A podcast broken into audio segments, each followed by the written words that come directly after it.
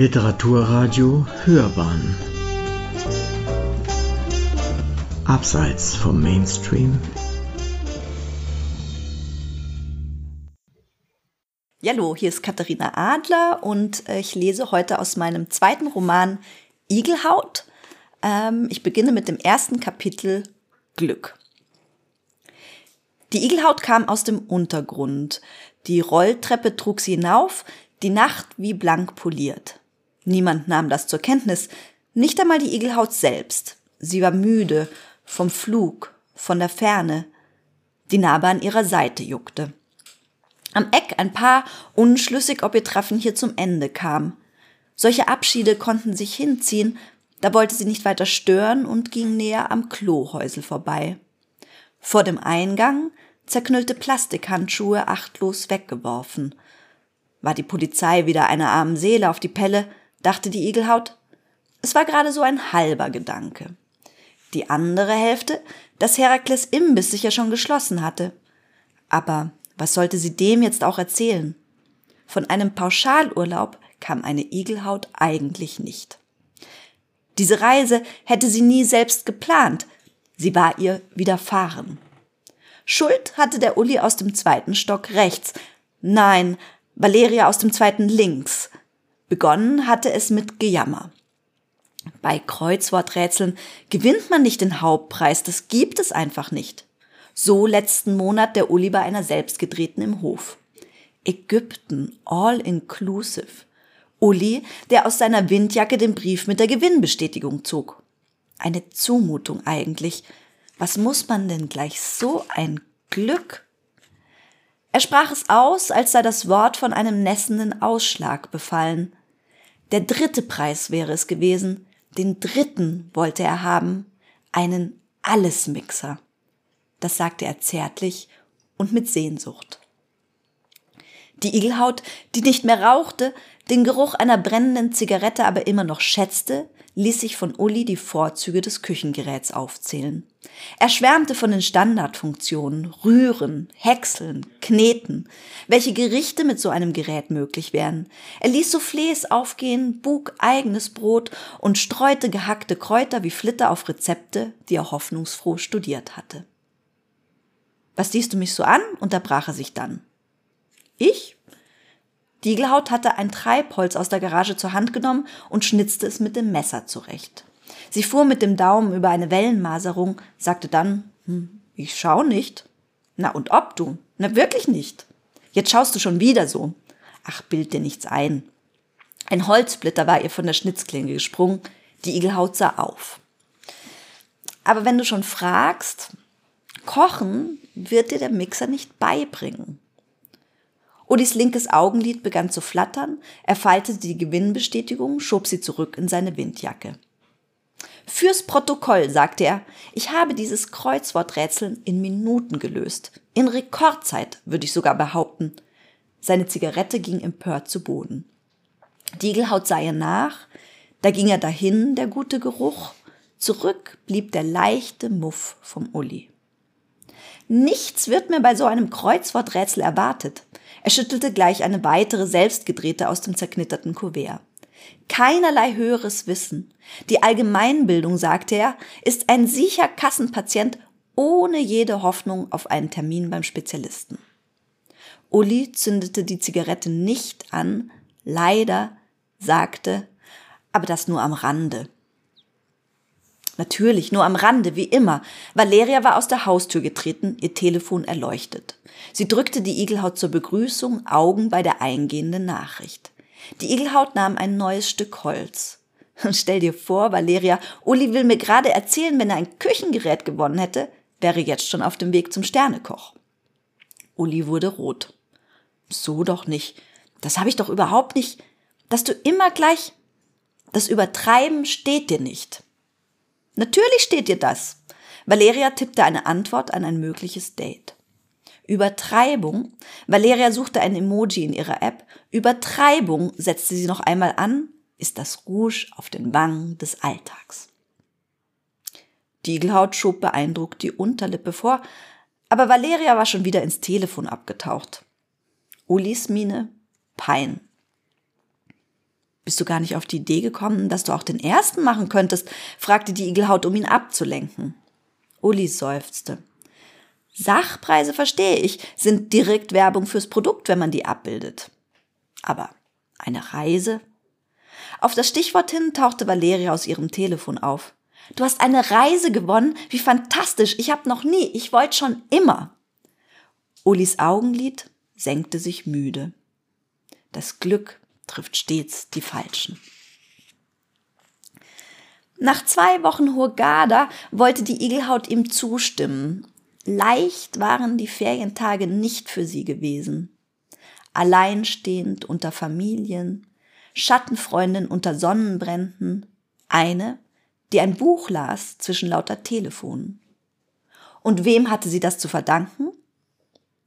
So ein Gewinn sei doch immer für zwei, hatte Valeria mit halbem Blick aufs Telefon angemerkt. Sie selbst könne ja nicht, wegen ihrer Tochter Thea, aber die Igelhaut, die sei schon so lange nicht mehr weg gewesen, und wenn Uli sich mit seinem Glück derart schwer tat, warum sich nicht zusammentun? Diegelhaut hatte erst noch gestaunt, als Uli bedächtig nickend den Brief wieder aus seiner Windjacke zog, dazu einen stumpfen Bleistift und doch tatsächlich fragte, hm, soll ich bei der Rückantwort besser Lebensgefährtin sagen oder doch lieber Lebensabschnittspartnerin? Ach, da kannst du improvisieren, bestimmte Valeria über Igelhaus Kopf hinweg.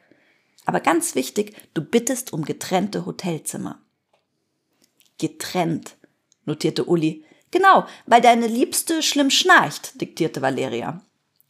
Diegelhaut staunte nicht mehr, sie begann innerlich zu fluchen. Hm. Wisst ihr, was noch viel schöner klingt?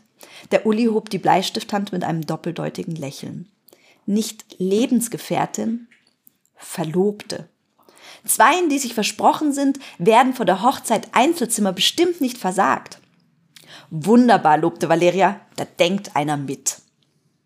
So ersparen wir uns auch die Peinlichkeit mit dem Schnarchen, fügte Uli hinzu und zog ab mitsamt ungerauchter Zigarette. Als er im Haus verschwunden war, richtete die Igelhaut ihr Schnitzmesser auf Valeria. Auf keinen Fall werde sie Ulis Glück mit ihm teilen, nirgendwohin wolle sie verreisen mit dem.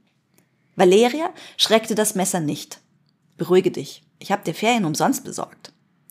Aber der Ärger ging der Schreinerin so schnell nicht aus dem Messer. Von umsonst könne keine Rede sein. 14 Tage mit Uli seien ein hoher Preis. Valeria legte ihren Zeigefinger auf die Klinge, lenkte die Spitze von sich weg. Igelhaut. Wann hat der Uli das letzte Mal die Stadt verlassen? Anfang der 2000er hatten sie dann überschlagen, seitdem nicht mehr. Schon wenn er in ein anderes Viertel musste, klagte er, als rechne er mindestens mit Jetlag. Und darauf fußte Valerias Idee. Wir bestärken den Uli in dem Gedanken, dass er hier über sich hinauswachsen kann. Damit tut man ihm etwas Gutes. Aber er wird es nicht schaffen, wandte die Igelhaut ein. Valeria hob die Arme. Ja eben, 14 Tage, die dich nichts kosten und nur für dich allein. Auch wenn das einleuchtend klang, die Idee hatte ihr nicht geschmeckt. Erst recht nicht, als der Uli jetzt doch glücklich bei ihr vor der Tür gestanden hatte, um ihr mitzuteilen, die Reise der Verlobten sei gemäß den Forderungen der Hochzeitsplanerin bei der Gewinnstelle organisiert. Er hatte sich sogar ein paar neue Sandalen gekauft, wo eine Nagelschere die wichtigere Anschaffung gewesen wäre. Überlegte, ob er zur Vorbereitung ins Solarium solle, da die ägyptische Sonne völlig neue Anforderungen stelle an seinen nordischen Teint nordisch. Die Igelhaut schüttelte den Kopf. Uli war Hauttyp Stubenhocker. Auch deshalb bereitete ihr seine überraschende Geschäftigkeit Sorgen. Im Vorderhaus wurde schon geredet. Frau Iwanowitsch, dritter Stock links, passte sie im Hof ab. Eine Hochzeitsreise, bevor man überhaupt vor den Altar getreten ist? Wäre sie nie draufgekommen, aber gut. Tildi Rolf, dritter Stock rechts, immer wieder erstaunlich, dass der aufgeklärte Bürger so gern dort seinen Urlaub verbringt, wo die Grundrechte wenig gelten. Jasmina aus der betreuten Wohngemeinschaft. Mit dem Reizberg haben Sie Torschlusspanik, Frau Igelhaut.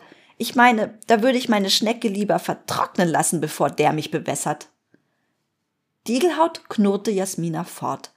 An sich war sie Derbheiten nicht abgeneigt, aber Schnecke bewässern lassen, das war ihr doch ein bisschen zu viel.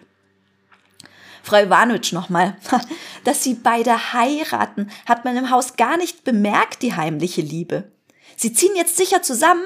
Wissen Sie, mein Neffe sucht wirklich dringend. Also Sie geben gleich Bescheid, wenn die Wohnung frei wird, ja? Selbst die Garage im Hof, wo die Igelhaut ihre Werkstatt eingerichtet hatte, selbst diese Garage schien eine Meinung zu ihrer Reise zu haben. Ständig fiel etwas herunter in den letzten Tagen. Das Winkelmesser, die Säge, nichts war an seinem Platz. Aber was genau das bedeuten sollte? Die Garage hielt sich bedeckt. Wenn sie so überlegte, auch die Schriftstellerin aus dem Dachgeschoss machte sich rar. Das war an sich nicht ungewöhnlich. Genauso wie von der Zänkerin zweite Stock Gartenhaus kein müdes Wort kam. Das konnte so viele Gründe haben wie das Jahr Tage oder nur einen, den Zänker. Und das Paar im Erdgeschoss war zu beschäftigt, um sich für das Glück anderer Leute zu interessieren. Die waren ihr von allen Nachbarn die liebsten. Die Zweige des Kirschbaums tippten wie zufällig ans Werkstattdach. Die Igelhaut beugte sich über den Zargentisch. Die alte Lackschicht musste von der Platte herunter. Eine erste weiße Strähne fiel ihr ins Gesicht, sie klemmte sie unter das Haarband, das sie beim Arbeiten trug. Urlaub. Ein Laut wie aus einer unbekannten Sprache. Urlaub, dachte sie, brachte nur Erholung, wenn man ungestört war. Für einen Schwatz von ein paar Zigarettenlängen war der Uli schon in Ordnung. Innerhalb des Hinterhofs. Darüber hinaus wurde es schon schwierig. Der Lack ließ sich nur schwer vom Tisch schmirgeln, die Igelhaut setzte die Schleifmaschine noch einmal mit mehr Druck an. Allein schon Ulis lose Zunge. Wirklich überall hatte er von ihrer gemeinsamen Reise erzählt, bestimmt nur am Rande. Aber wie konnte irgendjemand glauben, dass sie mit dem die Igelhaut und die Liebe, das waren einige gekrachte Hölzer, ein paar Spreißel, in jedem Fall alles aus einem anderen Holz als dieses Zweiglein von Uli. Torstoßpanik. Keine Ahnung hatte diese Jasmina und die Frau Iwanowitsch mit ihren Vorstellungen. Auf ihre Wohnung im Gartenhaus hoffte der Neffe vergeblich. Ein Schmuckstück mit Veranda nach Süden. Die würde sie erst auf der Bahre verlassen. Wenn hier jemand zu jemandem zöge, dann dieser jemand zu ihr. Allein die Idee, zum Uli, der in der Küche nur eine Heizplatte hatte und dessen Backofen zum Bücherregal umfunktioniert worden war. Ein Horter war er, der Postkarten seit dem Ersten Weltkrieg sammelte und ein Fabel hatte für Atlanten, in denen Grenzen eingezeichnet waren, die heute längst nicht mehr existierten. Auch für jemanden wie Uli gab es bestimmt die richtige irgendwo. Aber eine Igelhaut war es nicht. Sie zog die Schleifmaschine energisch über die Tischbeine. Außerdem konnte sie immer noch abspringen, sagte sie sich, müsste es, wenn der Uli doch ernst machte. Sie hatte niemanden etwas versprochen und keinerlei Verpflichtungen, allenfalls gegenüber der Kanzlerin. Montag, der Tisch neu verleimt, vom frischen Lack noch feucht in der Garage. Ein nächster Auftrag war nicht in Sicht. Montag und Uli immer noch frohgemut, am Donnerstag die Reise mit ihr anzutreten.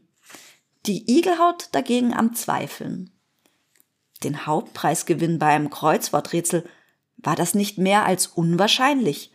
War es womöglich einer dieser Gewinne, die sich im Kleingedruckten als Schwindel herausstellten? Würde ihm ähnlich sehen, auf sowas reinzufallen, dachte die Igelhaut, begann zu hoffen. Dienstag eine E-Mail von Uli mit einem fröhlichen Gruß auf Arabisch, den Lila, Lila, den Lila Tafek erster Stock links für ihn übersetzt hatte und dann wieder für die Igelhaut rückübersetzte. Im Anhang bitte sehr das Flugticket und der Infobrief eines Touristikunternehmens, wann und wo sie nach der Landung abgeholt werden würden.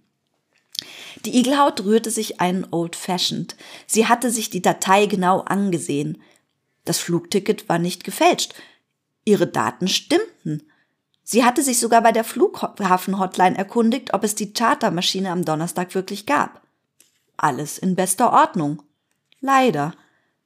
Musste sie jetzt wirklich einen Koffer ausleihen und den Hund unterbringen? Valeria bitten, die Blumen zu gießen und ihr einschärfen, die Spirituosen nicht anzurühren? Mit den nächsten Schlucken die Einsicht, sie hatte die ganze Angelegenheit nicht ernst genug genommen. Das Glas leerte sich, ihre Nüchternheit schwand, dafür schwipste eine neue Hoffnung hoch, der Nachbar habe plötzlich neuen Mut und werde seinen Preis allein einlösen. War es nicht sein Kreuzworträtsel? Er, nur er hatte den Gewinn verdient. Auf geht's, Uli. Flieg du und lass mich zu Hause. So lernst du doch vielleicht eher jemanden Passendes für dich kennen, rief die Igelhaut der Brunnenkresse auf ihrer Fensterbank zu. Den ganzen Mittwoch Kater. Aber dann abends kam die Wende. Valerias Plan ging auf. Es klingelte, der Uli untröstlich, seinen Körper verwünschend, der Uhr plötzlich Schwäche zeigte. Er röchelte, Halskratzen, sehr wahrscheinlich auch erhöhte Temperatur. In der Hand hielt er ein Buch, das er extra für die Exkursion besorgt hatte. Sie müsse es auf jeden Fall an seiner Stelle lesen. Donnerstag, kurz vor Morgengrauen, die Igelhaut im Bett mit eigenen Bedenken. Wann war sie selber das letzte Mal raus? Nicht einmal in die Hauptstadt hatte sie es bisher geschafft der letzte Flug vor etlichen Jahren. Bevor irgendjemand davon gesprochen hatte, hatte sie das Klima schon geschont. Ja, ja, sagte sie laut ins Dunkel, die Igelhaut macht sich was vor. Die Maschine ging mittags, ihren Schlüssel legte sie Valeria unter die Fußmatte, der Vater hatte ihr einen Koffer geliehen, den Hund abgeholt und eine Kürbissuppe gebracht. Vernünftig, dass die Tochter endlich einmal eine Verschnaufpause mache, wirst ja auch nicht jünger, hatte er gesagt, und zugleich seinen kleinen Ärger nicht verborgen, dass bei ihr alles immer so ungeplant war. Die Igelhaut ging mit einem mulmigen Gefühl vom Hof. Tildi Rolf stand wie bestellt im Fenster zum Abschied. Freundschaft, rief sie und ballte die Faust. Am Gate war es dann noch ruhig. Die Chartermaschine aber Bierzelt, laut und eng, eine Euphorie, wie sie nur möglich ist, wenn das Individuum in der Gruppe aufgeht. Die Igelhaut saß in der Reihe beim Flügel, der Sitz neben ihr, der ihres Verlobten, war der einzig freie Platz in der Maschine. Irgendjemand hinter ihr blies Sommerhits über sein Telefon in die Kabine. Der Igelhaut war nicht ganz wohl. Die Musik aus den Telefonlautsprechern ging trotzdem ins Bein, in ihrer Ferse wippte eine Party, zu der sie gar nicht eingeladen sein wollte. Die Flugbegleiterin versuchte, auf die Sicherheitshinweise aufmerksam zu machen. Es wurde weiter geratscht, in Magazinen geblättert, Küsse flogen gegen Handybildschirme. Wie konnten alle hier nur so unbesorgt sein? fragte sich die Egelhaut. Gleich würden sie beim Start ihr Leben dem Hochrisiko überlassen. Sie stellte sich vor, wie ihr Vater zu Hause saß und sie souverän und furchtlos auf seinem Telefon überwachte. Flugzeugtyp Startzeit Route. Hegte erneut den Nachtgedanken, dass sie dem Uli ähnlicher war, als sie es vor sich zugeben wollte. Sie roch an ihren Achseln, so frisch geduscht wie beim Uli nie, in diese Beobachtung hinein die Ansage des Flugkapitäns, das Übliche, willkommen, kurz vor der Starterlaubnis, einen angenehmen Aufenthalt an Bord aber seine Stimme, die gehörte nicht in ein Cockpit, dachte die Igelhaut, die gehörte auf den leeren Platz neben ihr.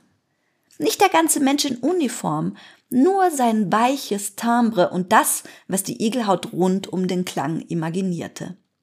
Sie wollte, dass diese Stimme ihr über den Arm streichelte, dass diese Stimme ihr sagte, sie werde sie von hier an begleiten, durch ihren tollsten Urlaub seit langem. Als sie nach dem Start die Reisehöhe erreicht hatten, gähnte die Igelhaut. Allmählich konnte sie die anderen Passagiere vergessen. Sie streckte die Beine aus. Auf halber Strecke dann wieder eine Durchsage des Kapitäns. Die Igelhaut öffnete die Augen, schaute aus dem Fenster in die Weite über den Wolken. So ein Hauptgewinn führte zu ungeahnt erhabenen Erfahrungen. Jetzt wollte sie die Stimme über sich zu Flügeln formen, auf ihrem Rücken und für immer hier oben sein. Weshalb hatte sie so viel Zeit vergehen lassen seit ihrem letzten Flug? Auf der Rückreise bekam sie die Antwort. Danke.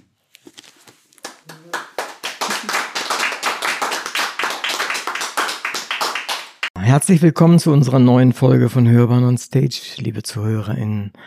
Ich bin Uwe Kulnig und mein Gast bei Literaturradio Hörbahn ist Katharina Adler. In dieser Sendung geht es um ihr Buch Igelhaut. Nun möchte ich mich mit Ihnen über Ihr Buch, Ihr Schreiben und über Ihre Tätigkeit in dieser Welt unterhalten. Ich begrüße Sie zur 108. Sendung Hörbahn on Stage, liebe Frau Adler. Ich freue mich wirklich sehr, dass Sie zu uns in die Sendung gekommen sind. Ja, hallo, schön, dass ich da sein darf. Ich habe gelesen, dass du einige Stipendien bekommen hast. Wie, wie, haben die dir geholfen? Ja, also Stipendien sind natürlich immer so eine gewisse Bestätigung fürs eigene Arbeiten. Die kriegt man nicht einfach so, sondern entweder man bewirbt sich oder ähm, ein Gremium kommt auf einen ähm, zu und das ist natürlich, also so, so Bücher schreiben, das ist ja immer eine sehr lange ähm, Reise, also eine, eine jahrelange Reise und wenn dann in so Zwischenetappen äh, sozusagen so eine, eine Bestätigung durch ein Stipendium kommt, ähm, das entweder mit einem Aufenthalt verbunden ist und meistens dann auch mit Geldern für eine Weile. Ja, das, ähm, das hilft und das ähm, sehe ich dann auch sehr pragmatisch, dass ich denke, hier wird mir jetzt gerade ein Freiraum gegeben, um zu schreiben und den habe ich dann auch immer sehr äh, intensiv genutzt. Mhm. Oftmals hängt ja da auch ein sehr großer Erwartungsdruck dann da darauf. Äh, wie bist du damit umgegangen? Also ehrlich gesagt, mein eigener Erwartungsdruck, der ist äh, so hoch, dass alle, jeder Druck von außen kann da nicht mithalten. Ja, umso, Deshalb, ähm, umso besser. Umso also mit besser. dem gehe ich eigentlich jeden Tag äh, um und, äh, und lerne auch damit umzugehen. Und tatsächlich, also gegen äh, Erwartungsdruck hilft eigentlich weitermachen und nicht, nicht zu grübeln, sondern äh, immer zu sagen, heut, heute gehe ich ein Stückchen weiter. Ähm, äh, auch, auch so ein bisschen, mh, mm, ja, Erwartungen an die eigene Perfektion nicht gehen zu lassen, sondern hinten anzustellen. Ähm, also so, so ist es eigentlich. Ich, ich bin eigentlich jemand, der sehr in Routinen arbeitet, ähm, mhm. jeden Tag ein wenig. Also ich habe ich hab keine rauschhaften Zustände beim Arbeiten, ähm, wo, ich, wo ich einfach so drei Monate durcharbeite und dann ist ein Roman fertig, sondern es ist wirklich Stück für Stück und jeden Tag ein wenig ein Nachdenken und so portioniert ähm, kommt komme ich dann mit jedwem ähm, Erwartungsdruck, sei es eben von mir selbst oder von außen, ganz gut klar, weil ich immer denke, ich gehe heute ein Stückchen, aber es muss, es muss noch gar nicht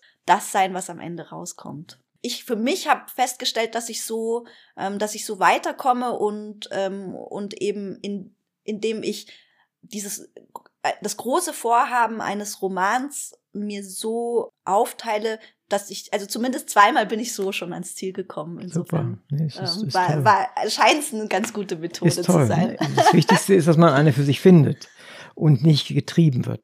Ja, also den, den gibt's natürlich auch, aber für mich ist eigentlich im Vordergrund äh, immer das, was ich was ich erzählen möchte, was, was, was mir wichtig ist. Und da vergesse ich dann relativ schnell, was, was außenrum ist, weil dann bin ich im Dienst meiner Geschichte und meiner Figuren. Mhm, toll, ja, super. Du hast mal in einem Interview gesagt, als ich angefangen habe, Igelhaut zu schreiben, habe ich mir tatsächlich vorgenommen, so etwas wie die Transzendenz unseres Alltags einzufangen. Was meinst du an der Stelle mit Transzendenz? Ja, ja, apropos Erwartungsdruck, ne? Also durchaus, ja. Durchaus. Ähm, ich habe, ja, ja, ich, ich nehme dann schon immer so Sachen eben, eben vor. Da muss ich kurz ausholen und über mein erstes Buch ähm, erzählen. Da, dann ging es ja um meine Urgroßmutter, die recht bekannt geworden ist, weil sie ein Fall von Sigmund Freud war. Ähm, als der Fall Dora bekannt geworden ist und er, er, hat auch eben so eine kleine Abhandlung über sie geschrieben, die aber sehr, sehr bekannt geworden ist, nämlich das Bruchstück einer Hysterieanalyse. Das heißt, in meinem ersten Buch ähm, hatte, ich, hatte ich es so mit einem recht großen Thema ähm, zu tun und habe, habe da versucht, eher ähm, so das Kleine, das Menschliche, das Zwischenmenschliche auch ähm, zu finden, äh, nicht nur in den Kapiteln, wo eben äh, Ida hieß sie in, äh, in Wirklichkeit äh, bei, bei, bei Freud ist, ähm, sondern äh, in ihrem, in ihrem ganzen Leben, das ähm, mit vielen großen Umwälzungen zu tun hatte.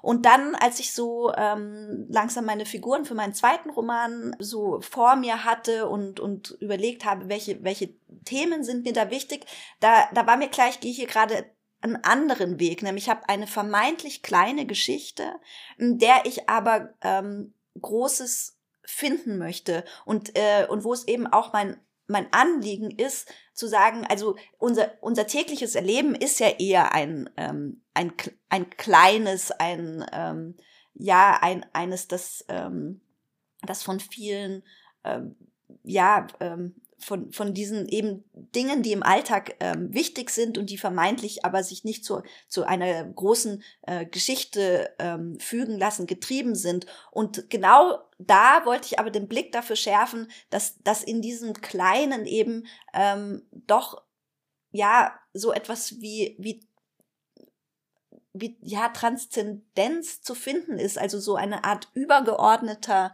Sinn, ähm, der aber etwas mit unserem Blick aufs Leben zu tun hat, mit einer Haltung zum Leben.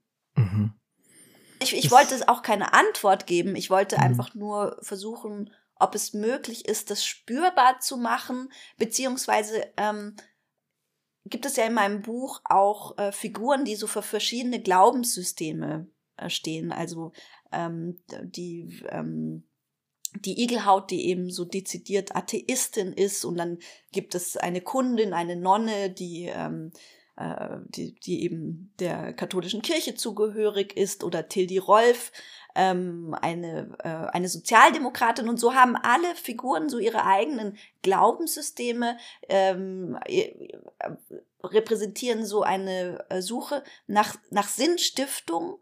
Und aber was eben dann im im Zusammenlegen passiert. Also da, auch wenn jeder an was anderes glaubt, ähm, da zumindest habe ich diesen Moment der Transzendenz, der, der ja in letzter Konsequenz nicht benennbar ist, zumindest zu erforschen. Mhm, verstehe. Also das zutiefst Menschliche, das, was uns alle verbindet letztendlich. Und das hat ja jeder eine andere, etwas andere Sichtweise darauf. Und die ist dann geprägt von Religion oder von, was weiß ich, irgendeinem Ismus oder was auch immer. Nee, das ist ja, passt auch gut zu dem, was ich gelesen habe. Also insofern denke ich, ist das, ist das sehr schön. In der Literatur gibt es gar nicht so wenige Romane, die so eine Art Concierge-Romane sind. Mhm. Auch Filme, ich denke da an viele sehr schöne alte österreichische Filme oder sowas, wo der Concierge, der oder die Concierge äh, sehr, sehr wichtig ist. Ich selber habe eine erlebt in Neapel. Ich habe längere Zeit dort eine äh, Forschung gemacht und hatte in dem Haus, in dem ich lebte, war eine Concierge. Und, äh, aber das war so genau so eine wie im Film. Ja, äh, war, was war zuerst da? War, war das Modell Haus mit Menschen drin und dann eine hervorstechende Person, die eine Art Concierge ist? Was war zuerst da oder deine Grundidee? Ähm, die Grundidee ging tatsächlich von der Hauptfigur Igelhaut aus. Ähm, und das war so, äh, das sind so mehrere Ideen, haben sich so langsam in, in dieser Figur gebündelt. Ähm, eine ist tatsächlich sehr ähm, mit äh, einer Münchner Erzählung äh, verbunden. Und zwar ähm, bin ich ähm, äh, schon ein großer Fan ähm, von dem Monaco Franze, also dieser Serie, Münchner Serie, ähm, die, äh, wo Helmut Dietl äh, Regie geführt hat und gemeinsam mit Patrick Süßkind ähm, ja eben auch einen sehr bekannten ähm, Schriftsteller, die geschrieben hat. Und bei mir gab es schon so länger ähm, so eine vage Idee, dass ich ja, dass ich gerne mal so einen weiblichen Monaco Franze, also so einen weiblichen Stenz mhm. ähm, schreiben wollen äh, würde. Ähm, und äh, dann hat ja, dann kam so nach und nach die Idee, ähm, was, was, wie, wie könnte das in der heutigen Zeit aussehen äh, für eine Frau? Äh, wer, wer könnte die sein? Und dann hatte ich noch so ein paar Vorbilder ähm, aus, aus meinem Bekanntenkreis, aus dem sich dann eben langsam äh, erstmal diese Garage und, äh, und die Schreinerin darin geformt hat. Natürlich ist da auch noch ein, äh, eine ganz andere Referenz, die so ganz kurz angetippt wird, auch im Buch, nämlich der ähm, Meister Eder. Ähm, von, von Alice Kaut. Ähm, und ähm, so, so hatte ich dann erstmal die Figur. Ähm, und dann ähm, kamen diese anderen Themen, also sowas wie Transzendenz im Alltag, die, äh, auch andere Fragen, ähm, die mich einfach persönlich beschäftigen, also Fragen von Solidarität ähm, äh, kamen dazu. Dann hatte ich äh, hatte ich so zwei ähm, Sätze, die, die, die mir so im, ähm, im Kopf herum äh, gegangen sind. Das eine war, dass ich gerne einen Dorfroman in der Stadt schreiben möchte. Äh, und dann ähm, auch, dass, dass man sich vielleicht zwei Dinge im Leben nicht aussuchen kann, nämlich die Familie und die Nachbarschaft, in der man lebt. Und so kam dann langsam diese Nachbarschaft ähm, in, ins Spiel ähm, und äh, die war ist natürlich sehr äh, so ein sehr willkommener Anlass, ähm, eine Figur, die eigentlich nur so ihre liebe kleine Freiheit leben möchte und für sich sein möchte, immer wieder zu zwingen, in den Austausch mhm. zu gehen. Und so ist es dann nach und nach entstanden.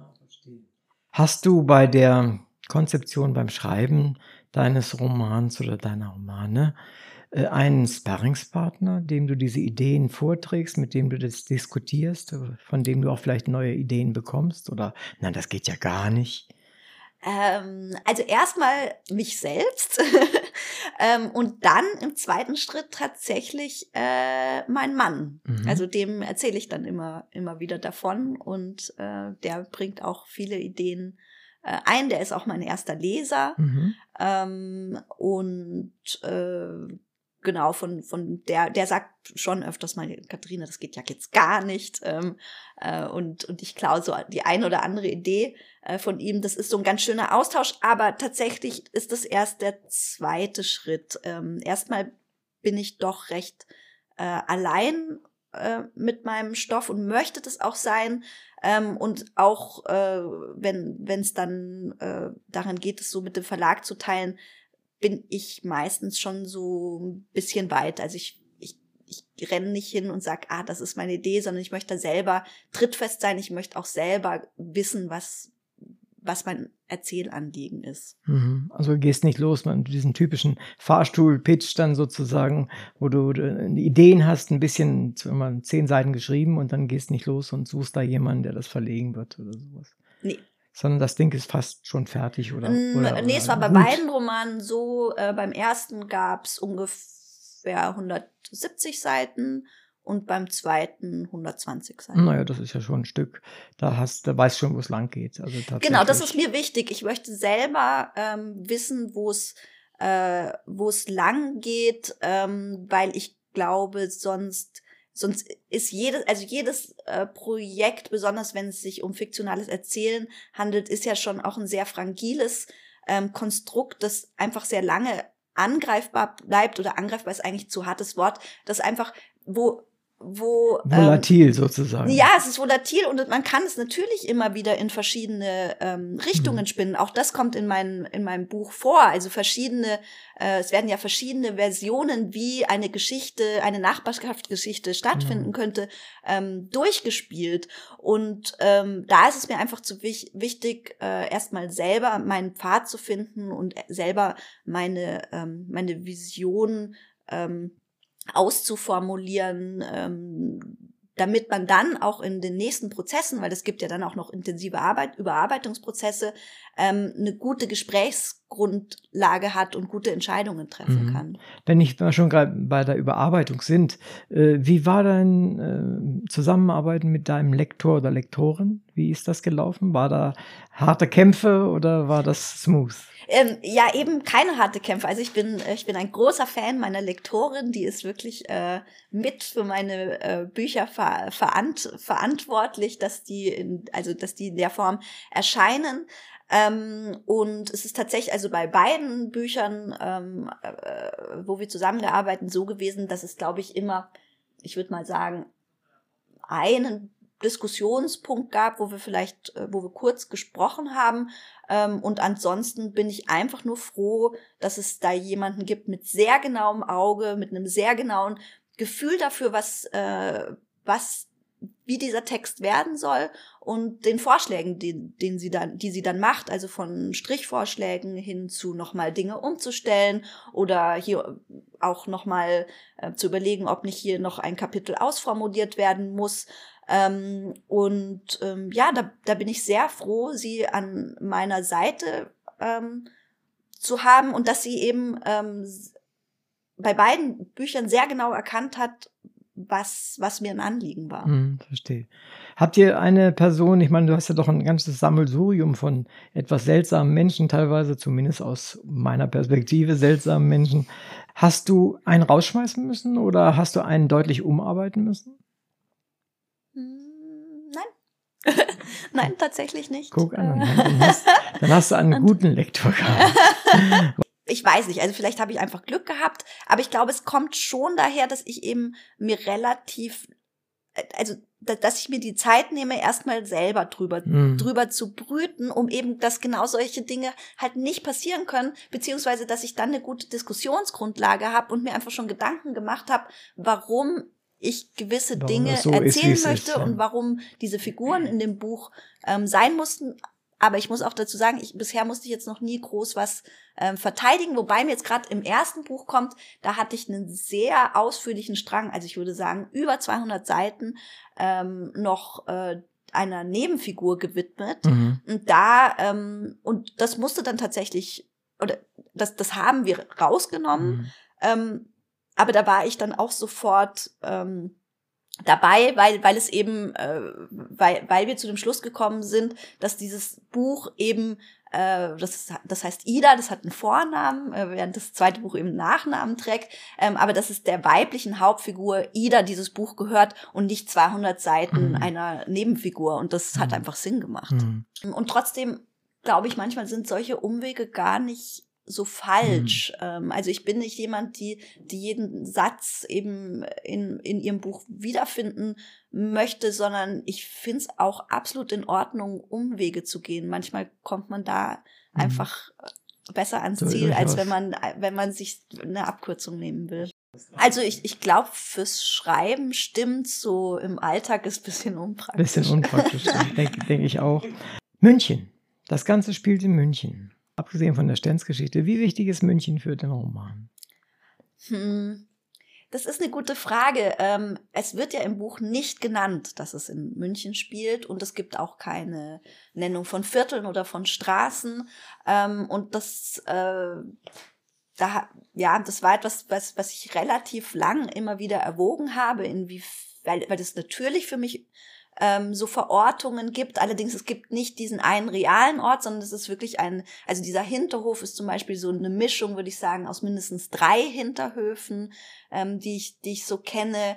Ähm, der, es, es gibt einen Kirschbaum, der in dem Buch eine Rolle spielt. Der ist zum Beispiel eine Hommage an äh, einen Kirschbaum, den ich sehr geliebt habe, der in dem Hinterhof, wo ich lebe, mhm. ähm, gestanden hat, aber dann leider ähm, irgendwie, ja, äh, kaputt gegangen ist und gefällt werden wollte. Und ich habe dem quasi so in, in dem, meinem Roman ein Denkmal ähm, gesetzt. Aber sonst sieht der Hinterhof eben nicht so aus wie, wie mein Hinterhof. Und ich habe mich dann aber auch irgendwann entschieden, dadurch, dass es eben so eine ähm, Zusammensetzung ist aus, aus verschiedenen ähm, Orten und dass mir eben auch das übergeordnete Erzählen wichtig war. Also es sollte, ich, es sollte ähm, keine Münchner Geschichte per se.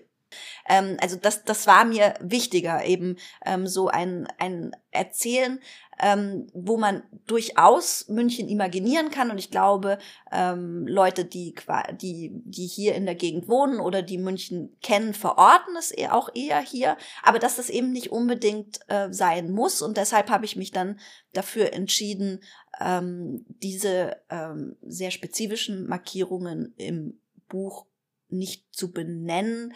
Und trotzdem, glaube ich, ist schon klar, dass es im süddeutschen Raum spielt, mhm. allein durch den Sprachgebrauch ja, im Roman. Aber es hätte ja sein können, dass äh, du versucht hast, auch, auch von der Stadt, von dem Flair etwas wirklich einzufangen und darzulegen. Mhm. Und da war ich mir relativ sicher, dass das automatisch passiert, mhm. äh, einfach durch die Art, wie die Figuren sind, die Probleme, die sie auch ähm, haben und sie umtreiben und eben auch die Art, wie sie sprechen. Deshalb habe ich Äh, da habe ich so ein bisschen drauf vertraut, dass es automatisch ins Buch kommt und habe da tatsächlich nicht so länger drüber nachgedacht, dass ich da dass ich diesen Flair bewusst einfangen Mhm. muss. Und du hast ja eine ganze Menge Figuren, die auch sehr auffällig sind, äh, installiert. Und ich finde die auch sehr schön. Und diese Figuren sind ja gar nicht wenig. Welche davon ist dir die liebste und welches ist dir die schwierigste? Ähm, es ist so ein bisschen, als ob man so nach seinem Lieblingskind gefragt wird.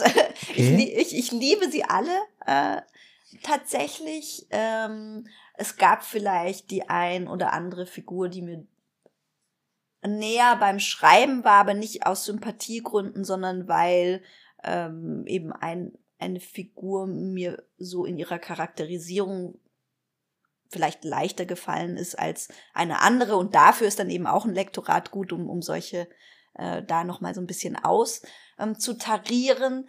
Ähm, aber tatsächlich, ja, wenn es eine Figur gibt, die mir wo es mir tatsächlich doch schwer gefallen ist, sie zu schreiben, beziehungsweise wo ich dann froh war, als die Kapitel vorbei waren.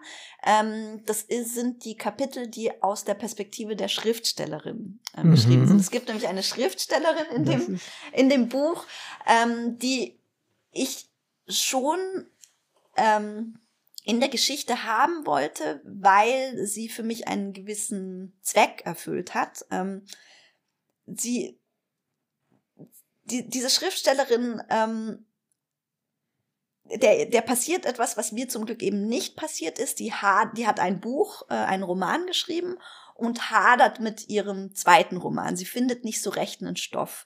Und darüber wird sie sehr depressiv, ähm, auch sehr negativ.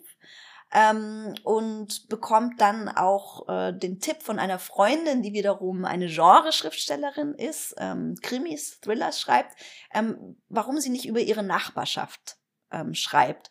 Und am Anfang findet diese Schriftstellerin das äh, in, in dem Buch sehr, sehr langweilig. Mhm. Ähm, und dann irgendwann bleibt ihr aber nichts anderes übrig, weil sie ihr nichts, weil, weil sie mit einer anderen Geschichte auch nicht weiterkommt. Ähm, und sie beginnt so ein bisschen in dieser Nachbarschaft herum zu spionieren und fängt dann eine sehr an, eine sehr düstere Geschichte über diese Nachbarschaft zu ähm, imaginieren, wie, wie eben ähm, die Nachbarschaft so aufeinander losgeht, so eine Art Religionskrieg sogar ähm, ausbricht. Und ähm, da war ich einfach froh, weil das, also das sind so, das sind für meine Begriffe sehr, sehr dunkle Kapitel in einem Buch, das eher einen hellen Ton anschlagen möchte. Ähm, und da war ich einfach froh, als ich da ähm, durch war und die durcherzählt ähm, hatte, ähm, weil, weil, weil sie mir selber so ein wenig in der, in der Weltsicht, ich glaube, beim Schreiben dieses Buches so, so, so unangenehm waren, weil es, ähm, weil sie für mich ähm, eine Art Poetik ex negativo dargestellt haben. Also diese Schriftstellerin ähm, denkt und plant ein Buch, das ich explizit nicht schreiben wollte. Mhm. Ähm, und um das eben so ein wenig ähm, aufzuzeigen, wie, ähm, wie hätte wie hätte dieses Buch und die ähm, die Figuren und äh, wie wie hätte da auch eine ganz andere Geschichte, nämlich eine viel eine Geschichte, die viel äh, viel mehr auf den Konflikt geht, die ähm, die die Reibung sucht, die ähm, die eine, eine Geschichte, die behauptet, dass wir alle einfach nicht miteinander auskommen, sondern es immer zu Streit kommen muss und, und man nicht Dinge ausdiskutieren kann. Ähm, das, das wollte ich, äh, wollte ich zeigen, um eben zu zeigen, dass ich genau das nicht mache. Mhm. Äh, und deshalb waren alle anderen Kapitel eine viel größere Freude zu schreiben als diese Kapitel, wo ich zeige, was ich nicht machen Ah, möchte. verstehe. Das ist äh, einsichtig tatsächlich. Ja, ja, genau. Ähm, ich komme nochmal zurück auf deine äh, auch kurze äh, Aussage, dass äh, auch ein Hinweis ist, letztendlich ein ziemlich starker Hinweis auf Meister Eder und den Pumuckl. Ich frage mal jetzt was anderes, nämlich, ich habe da auch sofort die Assoziation gehabt, als das rauskam, das hast du jetzt am Hals, ne? Also man hat diesen, diese Idee mit der, mit der, mit der Schreinerei in, in so einer Geschichte, die, die, die ist so bekannt, äh, zumindest in unserer Generation und vielleicht auch noch danach die ganz jungen Leute wahrscheinlich nicht mehr. Aber äh, Igelhaut, wie viel Meister Eder ist denn da drin wie viel Pumuckl? Ähm, also es war mir klar, als ich die Idee hatte, ähm, dass diese Assoziation kommen wird und deshalb wollte ich damit umgehen und einfach das direkt ähm, zitieren und nicht einfach so tun, mhm. als äh, als wäre als wäre das etwas, äh, worüber man jetzt nicht nachdenken ähm, dürfte. Ähm, ja, ich es ist eine gute Frage. Also ich, ich glaube, es ist ähm, die Igelhaut ist insofern schon auch eine Nachfolgerin äh, vom Meister Eder, weil der ja eigentlich auch ein ziemlicher Eigenbrötler ist. Ähm, mhm. ähm, und, die, und dann kommt eben dieser Störfaktor, dieser Pumuckel äh, bei, ihm, bei ihm ins Leben und, und wirbelt da alles so, alles so durcheinander. Ähm, und beim Meister Eder ist es ja auch nicht so, als ob äh, irgendwie sein Leben hinterfragt werden würde. Also da fragt ja niemand danach so, aber wo ist denn da bitte die Ehefrau und wo sind denn da bitte die Kinder?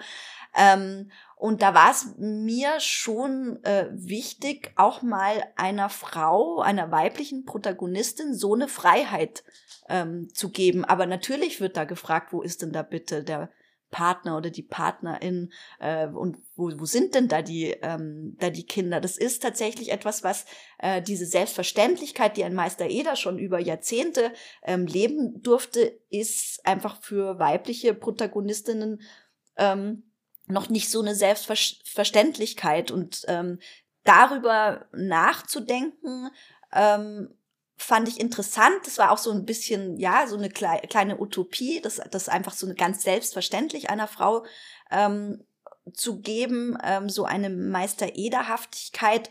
Und tatsächlich gab es dann auch immer mal wieder so dieser Gedanke, ähm, also es gibt jetzt eben nicht so was ähm, Koboldhaftes wie den Pumuckel, aber doch immer wieder Momente, wo die Nachbarschaft, die bei ihr an der Garage vorbeikommt, durchaus so ähm, so Momente, so spielerische Momente ähm, hat oder eben so was ähm, Koboldhaftes. Das ha habe ich schon ab und zu ähm, mitgedacht. Mhm. Ähm, das ist für mich jetzt an der Stelle ein, ein neuer Aspekt, den habe ich so nicht wahrgenommen, aber ich bin halt auch ein Mann, vielleicht liegt es daran und wahrscheinlich im gleichen Alter wie Meister Eder war. Und äh, aber mir ist eher diese Grund, Humanität sozusagen von Meister Eder auch in dem äh, auch in Igelhaut aufgefallen. Und das fand ich also stark. Und aber diese Störgrößen das ist Pumuckel dann. Das war für mich schon klar. Also insofern fand ich das fand ich das sehr sympathisch und äh, für mich viel wichtiger als äh, den Stenz sozusagen. Das war mir nicht so wichtig obwohl ich natürlich die Sendung auch kenne und ich finde es auch, fand es auch toll. Aber äh, das war mir der, dieser Grundton, dieser, dieser Grundmenschlichkeit. Und das ist auch, denke ich mal, etwas, was an vielen Stellen in deinem Buch auch wieder aufscheint, wo halt äh, auch selbst bei dem grantelnden oder bei der grantelnden äh, Igelhaut äh, plötzlich Verständnis aufkommt, wo sie vorher einfach nur drüber geschimpft hat, genervt war oder sowas. Und das zeigt eigentlich immer ein großes Maß an Humanität im eigentlichen Sinne. Und das fand ich, in, wenn man eine Überschrift, wenn ich eine Überschrift geben sollte für das Buch, dann würde ich sagen Humanität, äh, Beispiele von Humanität im alltäglichen Leben. Das wäre für mich so, äh, so eine Art Zusammenfassung. Ja, die würde ich auch sofort äh, untersch unterschreiben. Ähm, das ist aber etwas, also was, ja, was auch ein Erzählansatz für, für mich war, eben die, also diese Humanität zu zeigen, ähm, die auch für mich über den Meister Eder hinausgeht, weil was, was man schon sagen muss, ist, ähm, das, das sind eben, das sind so Vorbilder, die, die auf jeden Fall in, in mein Schreiben eingeflossen sind, aber die Igelhaut ist ja nicht, also es, es gibt schon Märchenanklänge, aber ähm, sie lebt ja schon in, zum Beispiel in einer politischeren Welt als jetzt der Meister Eder und sein mhm. ähm, Pumuckel. Also sie lebt in, in einer Welt in, mit angespannten Mietmarkt, sie lebt in einer Welt äh, wo alle mit fin ihren Finanzen hadern, ähm, wo, wo Einsamkeit äh, eine Rolle spielt, ähm, wo, der, wo der Tod einbricht. Ähm, also es ist, ist jetzt nicht so, ähm, es, es, es ist ein äh, schon ein ähm, der, der, der Glanz des Alltags ähm, soll hier erzählt werden, aber auch immer wieder die Brüche. Oder es gibt auch zum Beispiel die einzige ähm, Familie, die noch so eine klassische Familie ist, nämlich die Zenkers.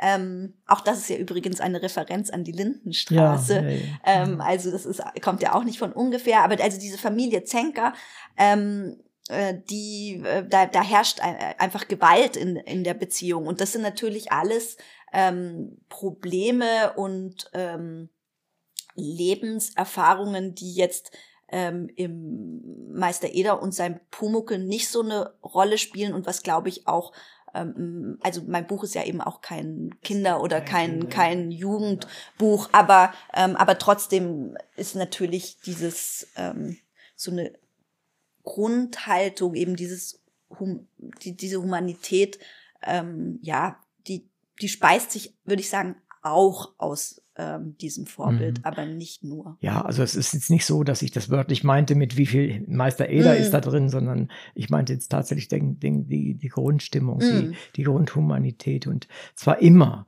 egal äh, letztendlich um was es geht. Und ich hatte ja extra noch dran gesetzt in unserer Realität. Und unsere Realität hat ja nun nichts äh, Märchenhaftes. Insofern, das ist für Kinder, wie, vor allen Dingen, man darf auch nicht vergessen, wann das entstanden ist. Das ist ja doch schon einige Jahrzehnte her, da war die Welt schon doch noch ein bisschen schöner, sagen wir mal einfacher hier in, in der Bundesrepublik. Nicht für jeden. Nicht, also ich, da, da würde ich widersprechen, halt eben nicht für Frauen, ja. Und das, also das ist mir eben auch ein, auch ein Anliegen in dem Buch. Also das ist schon auch ähm, ein, eine weibliche Protagonistin, die ähm, ja, also die sich schon auch immer noch in patriarchalen Strukturen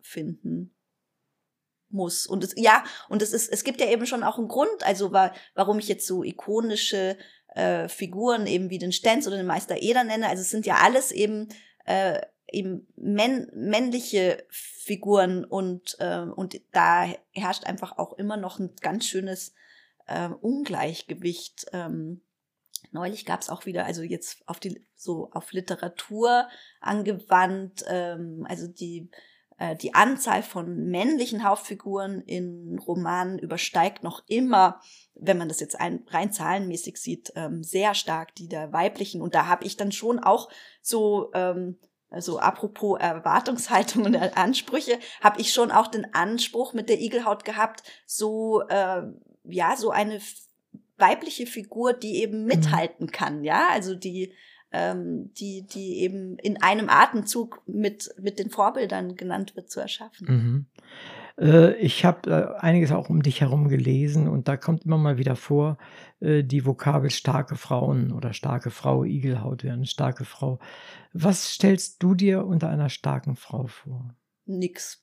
Äh, das, das ist für mich ein Label. Also ich, ich selber sage nicht, dass ich äh, über starke Frauen schreibe, sondern ich schreibe über, über Frauen, ähm, die aber jetzt nicht so einer äh, klassischen Opfererzählung genügen, sondern, ähm, sondern Frauen, die um ihre Eigenständigkeit ähm, im ersten Roman eher kämpfen, im zweiten Roman den Anspruch auf Eigenständigkeit mhm. ähm, haben. Und dann ist es halt heutzutage immer noch so ein, so ein Label, diese, diese starke ähm, Frau. Vielleicht ist es mir mal, ich weiß nicht, ob es mir vielleicht mal selber unterlaufen nicht, dass du ist. Das, dass ich wollte damit nicht sagen, dass du es gesagt hast, sondern dass es äh, in den Texten auftaucht, Rezensionen oder sowas um ja, dich herum genau, gesagt ein, wird. Also genau, jetzt nicht, weil, weil dass wir uns nicht also missverstehen. Es ist ein ziemlich klassisches ähm, Label, ähm, wo ich sagen würde, das ist jetzt gerade noch so ein bisschen, ähm, ja, das, das, das ist halt immer dieses Bedürfnis der Kategorisierungen ja, ja. ähm, und auch ein Zeichen dafür, dass da eben einfach im, äh, im Erzählen noch echt Aufholbedarf ist, äh, Frauenfiguren ins Zentrum zu rücken, mhm. ähm, auch in Erzählungen, die jetzt jenseits von ähm, von ebenso klassischen Familienerzählungen sind. Hm, verstehe. Also äh, ich finde, es ist, es ist, oftmals wahrscheinlich der Versuch, äh, dass solche, solche Frauen, wie du sie beschrieben hast, irgendwie zu charakterisieren. Das geht manchmal gut, geht manchmal schief. Es ist, in der Regel ist das, diese Vokabel ja nicht schlecht oder nicht böse gemeint, sondern eher das mhm. Gegenteil. Aber man, es ist natürlich immer von der anderen Seite sozusagen. Äh, ich glaube, Frauen untereinander werden das eher selten benutzen, vermute ich mal. Aber es ist eine reine Vermutung. Ich weiß es nicht. Ähm, du hast das, den Roman mehr oder weniger in ein Jahr gebettet. Äh, ist da auch der typische Jahressymbolismus dabei? Also werden, leben und vergehen? Ähm, ja, also diesen Jahreszyklus, ähm, den, den, den fand ich eben für, für diese Geschichte ähm, sehr, sehr organisch. Ich, also ich, ich wollte so eben etwas ja ein organisches Element ähm, in die Geschichte reinbringen, ohne aber das überzustrapazieren. Also wenn, wenn man sich auch die anschaut, ähm, die einzelnen äh, Abschnitte, dann ist ähm, ist der Winter relativ lang. Der Sommer ähm, sehr kurz. Der Sommer sehr kurz. Der Herbst findet fast äh, fast gar nicht äh, fast, fast gar nicht statt. Mhm. Also es ist ähm, es ist doch so, es soll schon so ein eingebettet sein in einen Jahreslauf erzählen, ohne dass ich mich da aber wirklich so ähm, ganz streng daran halten wollte, irgendwie ähm, das, das Buch in so äh, Viertel zu, vier, zu Vierteln und jeden, mhm. jeder Jahreszeit mhm. so ähm, genug Erzählzeit auch, zu geben. Auch die ganze Bedeutung, die man so symbol symbolisch da reinlegen kann, immer auch auf den Text zu geben. Sozusagen. Genau, und deshalb also äh, ist, es, ist es ja auch so, dass diese Überschriften, die die Jahreszeiten markieren, nicht einfach nur ähm, äh, Winter sind mhm. und Frühjahr, sondern es ist im Winter, es ist plötzlich ja, Sommer, ja. es ist langsam Herbst. Genau. Ähm, das soll, das sollte so ein wenig ähm, einerseits eben organisch selbstverständlich machen, ähm, aber auch äh, das nicht überfrachten, mhm. dass, dass, das, dass diese Figuren jetzt wie so, äh, mit, mit den Jahreszeiten leben, auch wenn sie sie erleben. Mhm, verstehe. Außerdem ist es nicht schade oder ja, es schadet nichts, wenn man einem Buch eine Zeitlinie mitgibt, so dass man weiß, wo man ist in etwa. Genau, das, das hilft so als, mhm. als Leserichtung, aber es war mir schon wichtig, so ähm, den Figuren einerseits den Raum eines Jahres zu geben und gleichzeitig aber auch die Begrenztheit eines Jahres. Also es ist nicht die Behauptung einer Gesamterzählung, mhm. eines äh, mhm. gesamten Lebens, wie ich das in meinem ersten Roman äh, versucht habe, sondern es ist ein, ein kurzer Ausschnitt ähm, es ist, es hat ja auch was, ein bisschen etwas Anekdotisches. Mhm. Ähm, und äh, für, es ist so, für einen kurzen Moment bekommen äh, meine Figuren in den Jahreszeiten eine Bühne und dann verlassen wir sie mhm, auch wieder. Verstehe. Ja, das ist eine gute Idee, denke ich mal. Und es gibt auch Orientierung. Das finde ich ganz wichtig. Äh, vielleicht kommen wir nochmal zu der Sprache, in der du äh, schreibst und in der sozusagen deine Leute auch sprechen und das ganze Buch spricht. Werden die guten und die schwierigen Lebenslagen für Igelhaut durch die Art, wie sie sie benennt und wie du sie benennst, letztendlich durch das Aussprechen auch erträglicher, ja vielleicht sogar auch leichter. Und äh, ist das eine Art Empfehlung für positiven Speech statt für Hate Speech? Ja, ich denke schon. Ähm, auch wenn ich, auch wenn ich äh, gar nicht didaktisch sein will, ähm, ist aber schon dieses, dieses ganze Buch, ähm, die Geschichte, die sie erzählt und auch die Sprache, die sie verwendet, ähm, der Versuch von konstruktivem Erzählen, ähm, dass das eben, wie schon gesagt, Probleme nicht ausspart, aber gleichzeitig doch eine eine Haltung annimmt, wie wir, wie, wie wir trotzdem zusammenkommen können. Also wie, wie wir nicht ähm, einfach äh, uns abgespaltet fühlen voneinander, weil, weil wir vielleicht unterschiedlicher Meinung sind, ähm, sondern wie, wie man trotz Konflikten im Austausch ähm, bleiben kann. Mhm. Und wie, ähm, und natürlich ist die Sprache, die wir wählen, ähm, in welcher Lebenssphäre auch immer, äh, ein total konstituierendes Element, wie wir zusammenleben ähm, gestalten und wie wir auch mit Problemen umgehen ähm, können. Und ähm, wenn, wenn man jetzt eine reißerische, populistische Sprache wählt, dann macht das natürlich auch was mit mhm. den Menschen. Und da ist, hat die Literatur natürlich den großen Vorteil, dass sie ähm, einerseits enthoben ähm, ist von den typischen Medienzyklen ähm, und sich, sich Zeit nehmen kann für Differenziertheit. Ähm, und ja, also es, es war dieses Buch war äh, es ist, ich finde, es kann immer nur ein Versuch bleiben. Es kann nicht sagen, so, ähm, so muss es jetzt sein. Aber es war ein Versuch, ähm, konstruktiv zu erzählen und dafür eine Sprache zu finden, die ähm, ja, die, die das unterstreicht und die aber auch, die auch unterhält. Also das Leichte war mir äh, in diesem Fall auch wichtig. Mhm.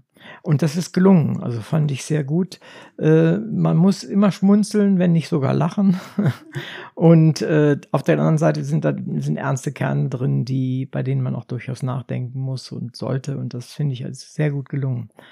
Ähm, wir haben vorhin darüber gesprochen, dass das Buch eine starke äh, Komponente der Humanität vertritt und äh, gleichzeitig aber auch eine ähm, Komponente der Solidarität. Ist ja noch ein, ein konkreterer Teil mhm. der Humanität, wenn man so will. Äh, wie wichtig war dir da die Solidarität?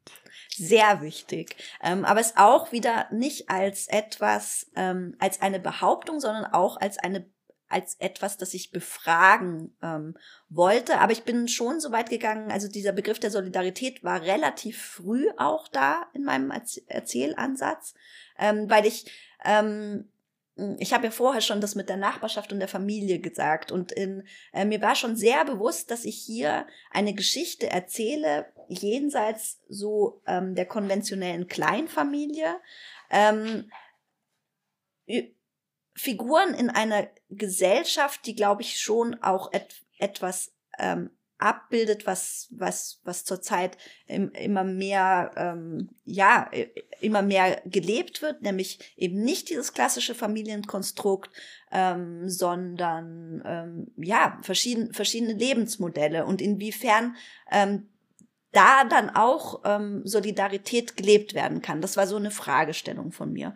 Ähm, und dafür habe ich dann, ähm, ich habe in einem äh, anderen Kontext Kontakt äh, mit äh, Alena Büchs gehabt, die ähm, ja auch die Vorsitzende des Deutschen Ethikrats ist. Ähm, und die forscht tatsächlich zu, zu Solidarität in der mhm. Gesellschaft. Und dann, ähm, als ich dann diesen Kontakt habe, habe ich tatsächlich ähm, so die Gelegenheit wahrgenommen und sie ein bisschen zu dazu befragt. Und ähm, was sie gesagt hat, fand ich, fand ich sehr interessant, weil sie meinte, ähm, Solidarität herrscht viel mehr in unserer Gesellschaft, als wir uns das oft, ähm, äh, als es oft so äh, medial erzählt wird. Mhm. Ähm, es, ihre Vermutung ist, ähm, dass es medial oft äh, nicht, nicht erzählt wird, weil es eben im Kleinen passiert, weil es nicht keine großen Erzählungen sind, weil es ist eine Vermutung von, von ihr, ähm, weil es vielleicht auch eher in Sphären, die äh, mit mit Weiblichkeit assoziiert wird, stattfindet, also im Sinn von Sorgearbeit, ähm, im Sinn von ähm, ja ähm, sich ja, äh, sich, sich kümmern ähm, und dass das einfach äh, auch immer vielleicht nicht ganz so als erzählenswert gilt. Und gleichzeitig ähm, meinte sie aber auch, ähm, dass wir diesen Begriff der Solidarität oft sehr hoch hängen. Also wenn er dann genannt wird, ähm, dann, dann muss der immer gleich alles in unserer Gesellschaft lösen. Und ich muss zugeben, dass am Anfang, als ich so über Solidarität nachgedacht habe, war ich schon auch so, mhm. ähm, war ich dann irgendwie so auf der, bei der idealistischen Frak Fraktion. Ähm, und sie meinte, wenn man aber Solidarität als etwas äh, ein, ein bisschen nüchterner betrachtet und sagt, die gibt es in unserer Gesellschaft. Es ist aber keine unendliche Ressource.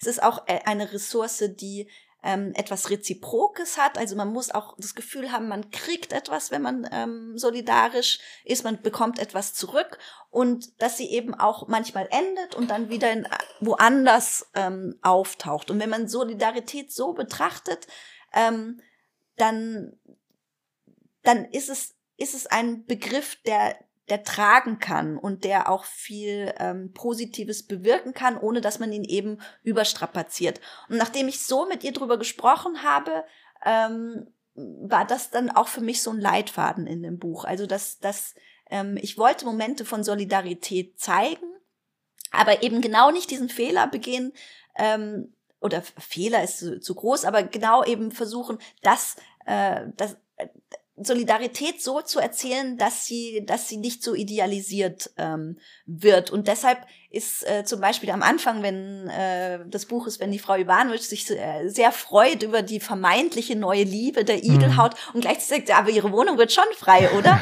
ähm, dann, dann ist das so ein Moment, ähm, wo, wo man eben so merkt, ja, also das geht so Hand in Hand, ne? Also das auf sich schauen und sich trotzdem für jemand anderen freuen. Und trotzdem ähm, ist das ja quasi auch, ähm, wird, wird genau diese Frage von äh, Solidarität, was Wohnraum angeht, ähm, ja bis zum Ende des Buches ähm, durchgehalten. Und am, ganz am Ende wird es einen sehr solidarischen Akt der Igelhaut ähm, geben, wo sie ähm, nicht der Frau Ivanovic, ähm, aber einer anderen Figur Wohnraum verschafft, aber mhm. auch nur auf Zeit. Das heißt, es wird, äh, es gibt für den Moment eine Lösung, aber diese Moment, dieser Moment wird nicht ewig ähm, andauern.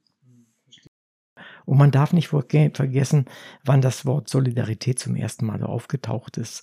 Das ist in der, in der Größenordnung russische Revolution. Äh, und da hängt das natürlich enorm weit oben, wenn man überlegt, wo das herkommt, letztendlich. Und dadurch hat das auch so eine starke, so ein starkes Gewicht. Und wir wollen immer gleich, dass wenn wir solidar sind, dann aber richtig. Insofern ist die Relativierung auf kleine Punkte viel sinnvoller natürlich, wie, wie du auch so gesagt hast. Ja, und ja, und ich glaube, für den Moment auch auch zeitgemäß. Und genau, also klar, es werden Brüche von Solidarität erzählt, weil, weil natürlich äh, Konf Konflikte äh, medial und in, in der Kürze der Zeit leichter zu erzählen sind. Und da ist eben, also äh, da, da ist halt die Form des Romans einfach eine gute Form, Richtig, sich, sich ja. da die Zeit zu nehmen. Also das, ähm, das ist ja schon auch im also heutzutage fragt man sich ja schon äh, so die Form des Romans.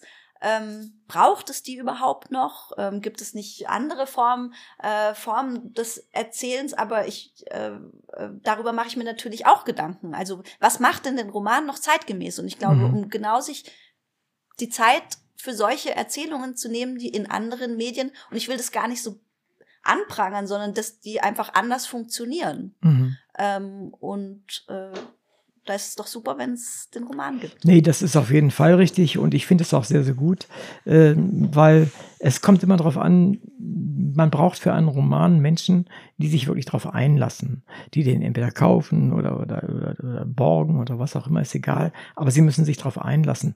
Diese kurzen Formen, die, die, die fallen einfach über dich her. Und manchmal ist ja einfach nur eine Überschrift, ja. Das überfällt dich einfach. Da, da liest du die ersten zwei Zeilen und hast aber schon einen großen Teil der Botschaft mitbekommen. Hat Vorteile. Aber ist natürlich was ganz anderes. Und so hast du natürlich Zeit gehabt, in den doch einigen hundert Seiten das alles unterzubringen. Wir müssen so langsam zum Ende kommen. Äh, nicht, dass mir die Fragen ausgehen, aber unsere Zeit wird langsam eng.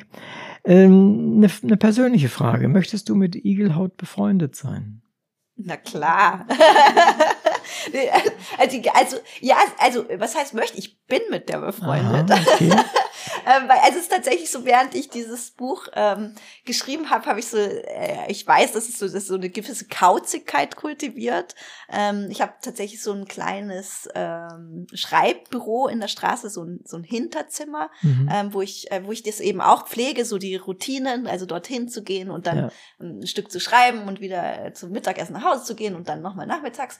Ähm, und tatsächlich, äh, wenn ich dann so abends nach Hause äh, gekommen bin, habe ich ganz oft, äh, war dann, wenn, wenn, wenn wir das dann so, wenn ich mich mit meinem Mann über den Tag ausgetauscht habe, war es dann äh, immer, immer so, stell dir vor, was ich heute wieder mit der Igelhaut erlebt habe. Oder stell dir vor, was die Igelhaut heute wieder gesagt hat. Also ich habe das schon äh, sehr, äh, sehr bewusst äh, kultiviert, dass ich mhm. da eine Figur an meiner Seite habe und mit, mit der lebe und für die Geschichten erfinde. Und das war etwas, ähm, was mir äh, große Freude mhm. bereitet hat. Mhm. Und insofern, ja, es ist eine Freundschaft, die aber jetzt zu Ende gegangen ist, weil jetzt braucht, jetzt müssen wir neue Freunde suchen. Neue Freunde. Das ist, ist jetzt nicht so, so, so die Idee, jetzt mache ich Igelhaut 2 oder sowas, das ist eher nicht äh, der Fall. Mm, jetzt erstmal nicht.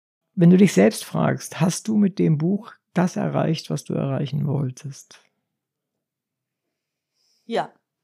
Äh, ja, also sogar ehrlich gesagt hat es so ein bisschen meine Erwartungen übertroffen. Ähm, ich war mir nicht so, ähm, nachdem das erste Buch eben so sehr, ja, also so groß, große Namen behandelt hat, ähm, war ich mir nicht so sicher, inwiefern das zweite Buch, ähm, wie das aufgenommen wird, weil es eben ein ganz anderes Buch auch Mhm, äh, mhm. ist und, äh, und, und sich ganz anderen Themen widmet. Und ich war mir auch nicht so sicher, mh, inwiefern ähm, ich solche Gespräche wie heute führen darf, also wo es auch, wo es eben um Fragen wie Transzendenz, Solidarität geht, all diese Dinge, die mich umgetrieben haben, ähm, weil ich nicht genau, äh, da konnte ich eben nicht genau sagen, ist mir das gelungen oder nicht. Und ich durfte aber diese Gespräche ähm, führen äh, und wenn ich, wenn ich, auch wenn ich nicht beteiligt war, ähm, gab es aber auch ähm, Rezensionen, die genau diese Dimensionen benannt haben. Und das ist etwas, ähm, worüber ich mich sehr, gef sehr gefreut habe, dass, dass, die, den, dass, dass es so einen Blick auf dieses Buch gab. Und insofern, ja, was ist alles in Ordnung. Liebe Hörerinnen und Hörer, danke, dass Sie wieder dabei waren. In der heutigen Sendung war Katharina Adler mein Gast. Wir sprachen über ihr Buch Igelhaut. Es ist ein eindrucksvolles Buch. Eindrucksvoll nicht durch spannenden Thrill, überbordende Action, sondern durch seine Sprache, seine Charaktere, seinen Grundton und durch seine Dialoge, die alltagstauglich, aber witzig und auf den Punkt gebracht daherkommen. Das Buch singt ein Lied von Lebensbewältigung, Fürsorge, Streitigkeiten, gegenseitigem Interesse, dem zufälligen und absichtlichen Miteinander. Es spricht deine und meine Sprache über deine und meine Probleme und Freuden. Es ist ein Buch, das man mögen muss, ebenso wie Igelhaut selbst eine liebenswerte Person, ein nervender Charakter, ein Kümmerer und bei aller Störrigkeit eine Zuhörerin ist. Es geht, wie so oft in der Literatur, um eine Beziehung zwischen Menschen und Situationen, alltäglich und doch besonders. Für mich ist es ein Buch, das ich empfehlen kann. Es gibt zu lachen, zum Nachdenken, zur Sprache genießen und zum Zeitvertreiben. Alles keine schlechten Gründe, um sich mit einem Buch zu beschäftigen. Ich bin Uwe Kulnig vom Literaturradio Hörbahn und sage vielen Dank, dass wir heute manches über dein Buch, dein Schreiben und dich selbst erfahren durften. Auch im Namen unserer ZuhörerInnen sage ich dir, liebe Adler, herzlichen Dank für deine Mitwirkung bei dieser Sendung. Dankeschön.